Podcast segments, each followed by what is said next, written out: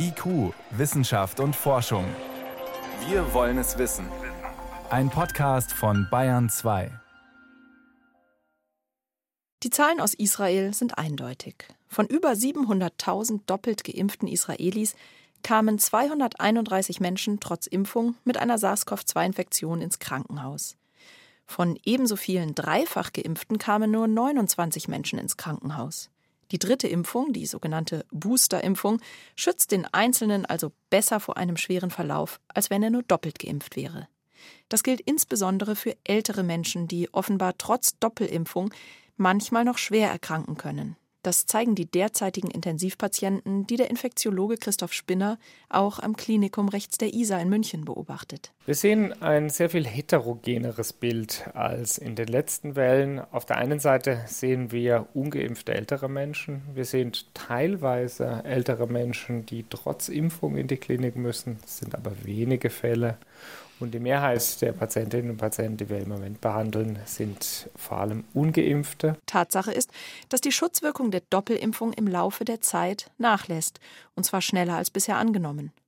Die Boosterimpfung, so zeigen Studien jetzt, können diesen Schutzfaktor wieder erheblich rauffahren. Ehrlicherweise haben mich die Ergebnisse der zuletzt veröffentlichten Studien der Boosterimpfung selbst überrascht. Denn es zeigt sich, dass Boosterimpfungen vor allem bei Älteren, also über 60-Jährigen, die Wahrscheinlichkeit schwerer Covid-Verläufe, also auch Krankenhausaufnahmen, um über Faktor 10 reduzieren. Noch wichtiger als für den Einzelnen sei die Auffrischungsimpfung aber für das Infektionsgeschehen allgemein, sagt Kai Nagel, Physiker und Mobilitätsforscher der TU Berlin.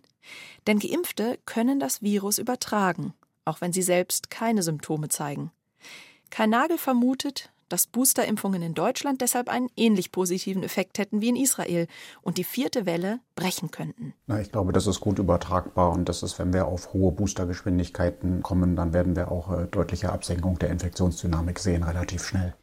Entscheidend sei, wie schnell die Menschen jetzt ihre dritte Impfung bekämen, sagt er. Momentan läuft das Boostern nämlich noch sehr langsam an. Die Impfquote müsste deutlich höher sein, als sie momentan ist dann könnten wir die Ansteckungen in der Bevölkerung maßgeblich einschränken. Die Modellierer berechnen das mit einer Senkung des sogenannten R-Wertes.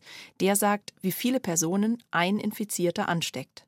Dieser Wert muss unter 1 liegen, damit sich das Virus nicht immer schneller ausbreitet. Wir haben im Sommer 1% Impfquote pro Tag geschafft. Wir haben das mal durchgerechnet mit 0,5% und 2%, also ein bisschen drüber und ein bisschen drunter.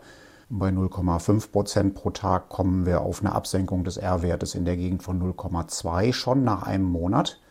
Und wenn wir eine Impfquote von 2 Prozent pro Tag der Bevölkerung hinkriegen, sogar irgendwie 0,5 bis 0,6. Also das hat dramatische Konsequenzen schon nach einem Monat, wenn wir das relativ schnell machen. Einfach gesagt, wenn wir die Impfquote vom vergangenen Sommer auch jetzt für die Drittimpfung wieder erreichen, könnten wir die Ansteckungen schon nach einem Monat deutlich senken, vielleicht rechtzeitig vor Weihnachten. Aber es ist nicht so einfach, eine hohe Impfquote für die Auffrischungsimpfung zu erreichen. Bei uns wird empfohlen, einen zeitlichen Abstand von sechs Monaten zwischen der zweiten und dritten Impfung zu haben. Und eine hohe Impfquote erfordert eine ausgefeilte Organisation. Unser Eindruck ist, dass das eher ein Problem vom Handling ist. Also, dass wir es irgendwie hinkriegen müssen, diese großen Mengen bereitzustellen und dass man die sich auch ohne viel Terminvergabe und Vorausplanung abholen kann. Und ich glaube, das haben wir im Moment noch nicht gut im Griff. Und selbst wenn das alles klappen sollte, bleibt die entscheidende Frage, wollen die Menschen überhaupt eine dritte Impfung? In Israel haben sich die meisten Menschen, die schon doppelt geimpft waren, schnell für eine Boosterimpfung entschieden. Bei uns in Deutschland scheint das nicht so selbstverständlich zu sein. Über fünf Millionen Menschen hätten sich schon boostern lassen können, haben es aber bisher nicht getan. Ein Grund dafür könnte sein, dass man von den sich ständig verändernden Prognosen und Empfehlungen verunsichert ist. Es ist wirklich nicht einfach, da noch mitzukommen. Aber die Situation hätte sich eben seit Beginn des Jahres stark verändert.